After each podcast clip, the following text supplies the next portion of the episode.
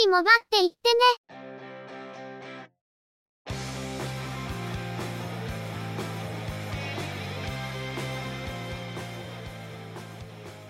この番組は、モバイル通信に関する技術や業界の動向についてのニュース、IT ガジェットについての情報などの話題を中心にご紹介しています。この番組内でのおしゃべりは、すべて合成音声でお送りしております。多少お聞き苦しい箇所もあるかと思いますが、あしからずご容赦ください。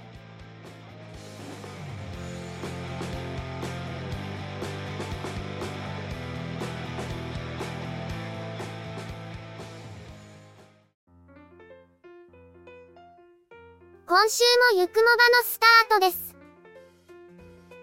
お届けいたしますのは、ネタを探してきたり、いろいろしてるのが中の人、またの名をハイマウント。そしてお話をするのは、佐藤ささらと、鈴木つづみと、嫌です。ゆくもば、第418回です。今回が2022年最後の配信となりますが、今回はニュース拡大スペシャルでお送りしようと思います。話すネタが見つからなかったんですね。ネタバレ禁止で。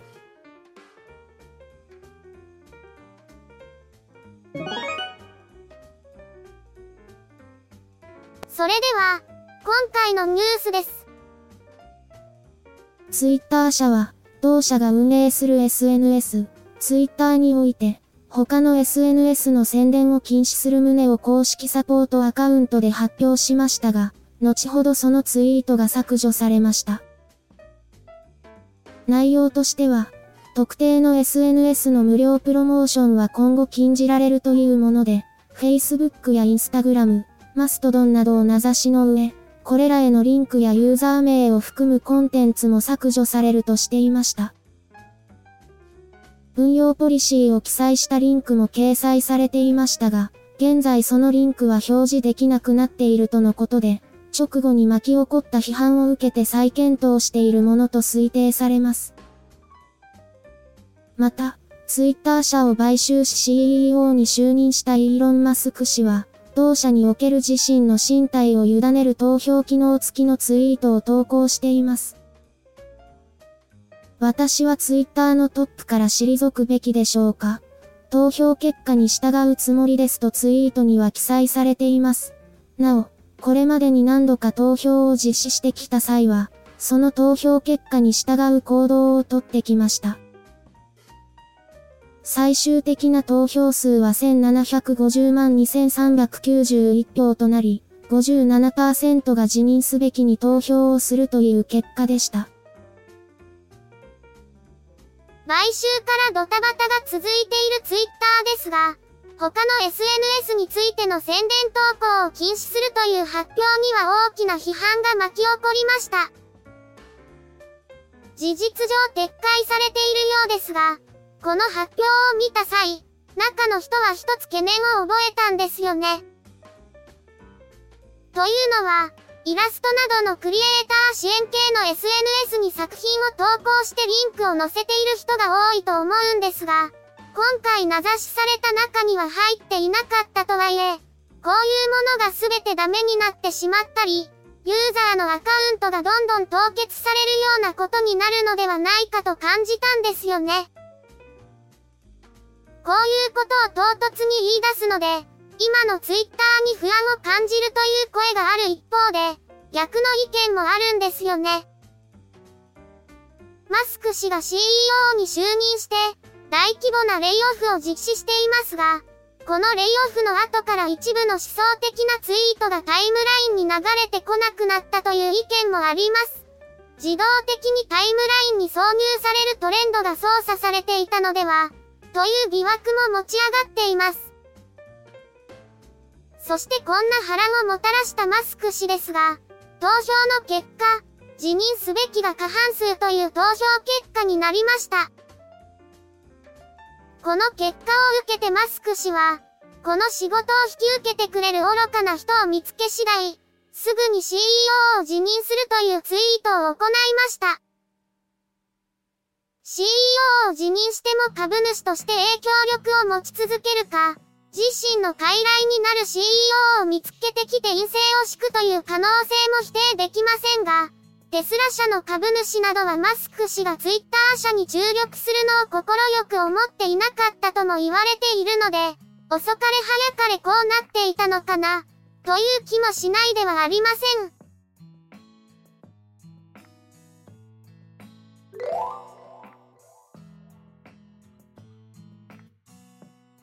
KDDI と沖縄セルラーは、新プランのスマホミニプラン 5G、4G を2023年2月1日から提供を開始することに伴い、従来のプタットプラン 5G、4G LTE の新規受付を同1月31日で終了することを明らかにしました。プタットプラン 5G、4G LTE は通信量に応じて3段階で料金が変動するプランで、家族割プラスや固定回線とのセット割引である au スマートバリューも適用対象となっていました。新プランは同じく段階制の料金プランですが、従来は 7GB までの3段階であったところ、新プランは 4GB までの 1GB 刻みの4段階になるとのことで、1GB を超えると従来より割高になっています。新プランの提供開始に合わせて、旧プランの新規受付を終了するとのことですが、新プランが従来よりかなり割高になるというのはちょっと珍しいパターンかもしれません。ただ、段階定額制のプラン自体があまり利用しないユーザーが主に利用するプランということで、多く利用するのであれば定額制プランへの移行を促すという意味では、これでいいのかなという感じはします。昔に比べると、定額制のプランやオンライン専用プランができたことで、割り切った設定をしやすくなったのかな、という感じがしますね。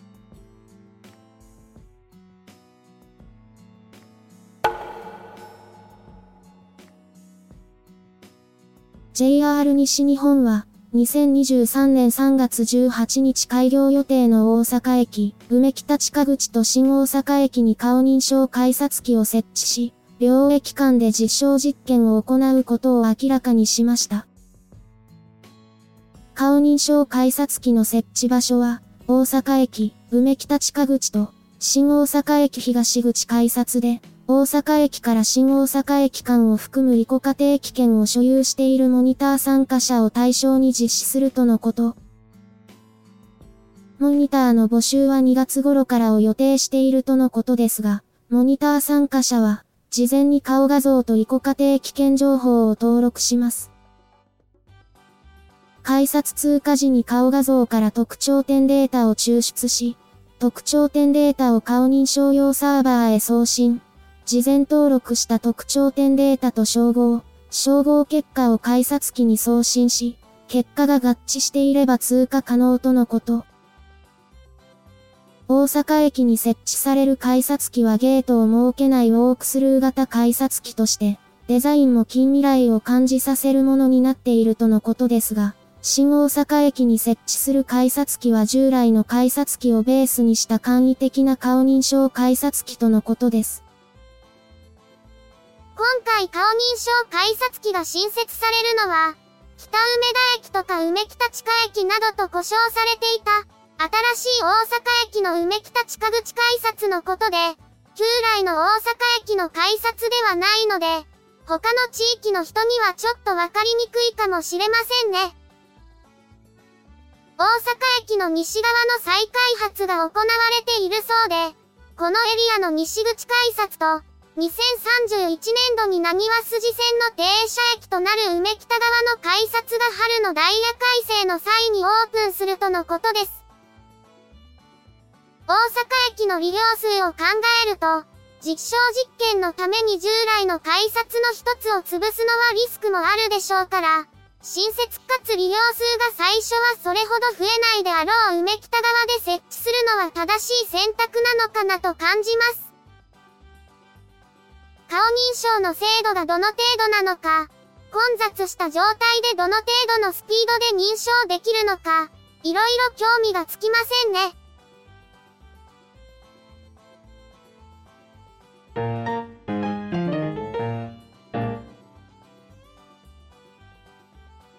LG エレクトロニクスジャパンは、WebOS を搭載した31.5インチの 4K スマートモニター2機種について、 Makuake で先行販売を開始しました。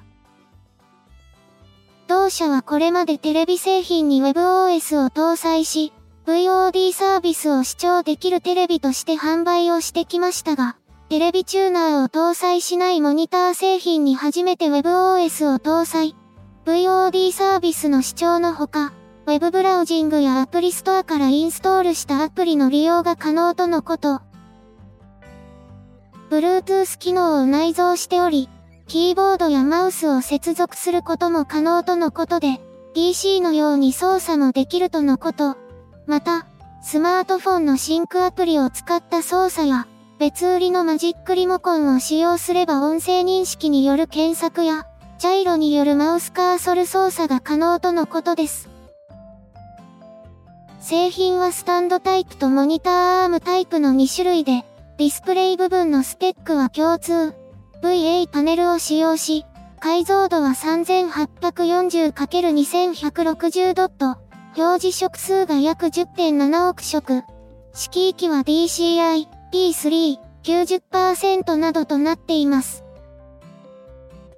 インターフェースは HDMI が2ポート、65W 給電対応の USB Type-C、USB 2.0が2ポート、無線 LAN、Bluetooth 5.0、Gigabit Ethernet。モニターアームタイプは左90度のピボット表示に対応し、縦長での利用も可能です。スペック面の説明はかなり省略しています。このモニター1台で Web 検索くらいならパソコンなしで使えそうですし、ブラウザベースならクラウドサービスも利用できてしまいそうですね。このクラスのサイズのテレビはほとんどのモデルで解像度がフルワイド XGA だったり、ブレア液晶だったりするので、リモートワークで使うにはちょっと向いていないということで、面白い製品が出てきたなと感じます。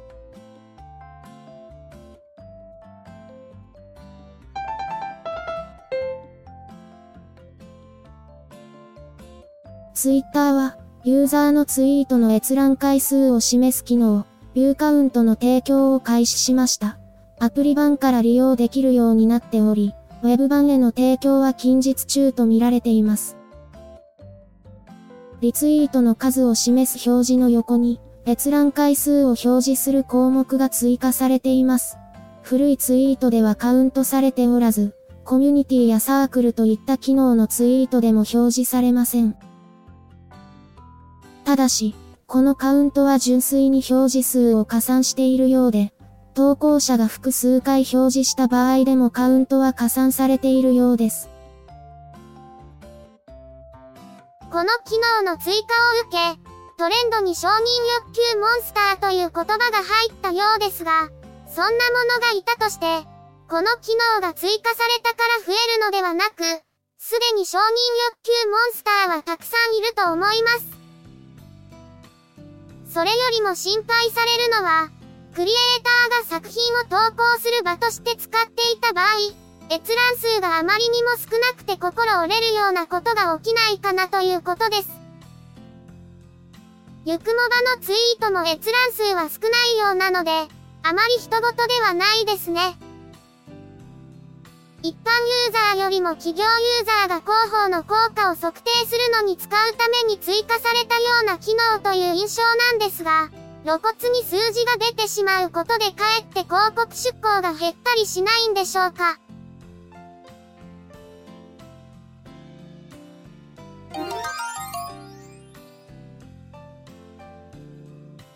文章、写真、イラスト、音楽、映像などの作品を配信するプラットフォームを運営しているノートは、東証グロース市場に上場しました。またそれに合わせて、ノートのロゴデザイン、モーショングラフィックス、サウンドロゴをリニューアルしたとのことです。ノートは、個人を中心にクリエイターが文章や漫画、写真、音声、動画等のコンテンツをウェブサイト上で投稿並びに販売でき、コンテンツを楽しむ読者が応援、購読できるメディアプラットフォームです。また、ノートを基盤として法人や自治体がオウンドメディアなどを運営できる note pro などの法人向けサービスなども展開しています。新しいロゴマークはノートを意識したこれまでのデザインから一新し、ものづくり、アート、ゲーム、スポーツなど、あらゆる人々の営みがノートで生まれている実態に合わせたとのことです。率直な印象として、新しいロゴに変わったことでかえって没個性になったように感じます。一方で、これまではクリエイター向けという色が強すぎたようにも感じますから、新しいロゴに変わったことで、もう少し敷居が下がって本格的なクリエイター以外の利用者が増えてもいいのかなという感じはしますけどね。ちなみに、今回ノート社が上場した東証グロースは、旧来の東証マザーズやジャスダックグロースに相当する市場です。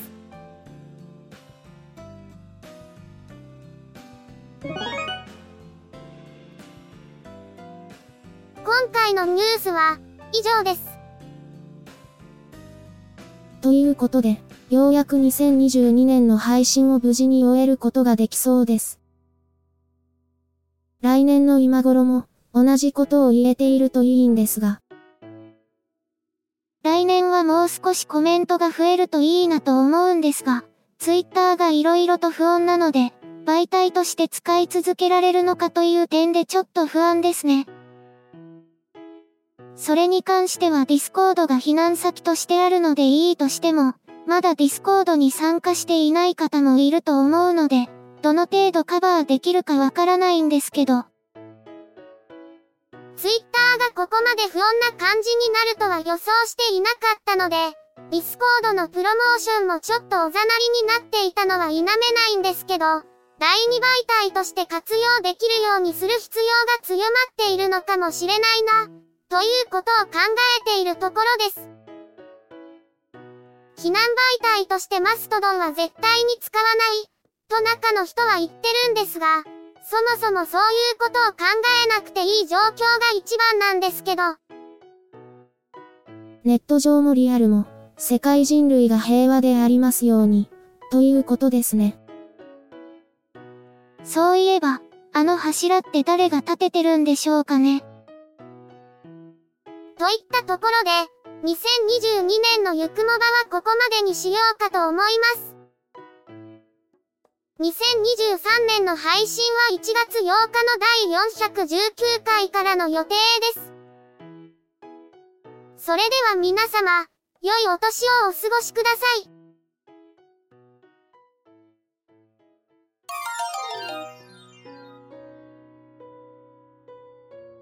今週のゆくもばは、そろそろお別れです。ゆくもばへのご意見やご感想、その他何かコメントしたいことがありましたら、ぜひ遠慮なくお寄せください。Apple Podcast へのレビュー投稿、ブログへのコメント、メールフォームからの投稿、Twitter でハッシュタグ、シャープ y, u, k, u, m, o, b, a をつけたツイートなど、送りやすい方法でお気軽にいただければと思っています。ハッシュタグはアルファベット小文字。日本語ハッシュタグは使用していませんのでご注意ください。他にも Facebook ページや Discord サーバを運用しており、こちらでのコメントも歓迎します。詳細は Twitter アカウントをご参照いただければ幸いです。いただきましたコメントは、おおよそ月末をめどにしてご紹介させていただいています。また、ゆくもばで過去に配信していたものの再配信、ゆくもばアーカイブスを不定期で連続配信しています。お時間がありましたら、過去の振り返りとしてお聞きいただければ幸いです。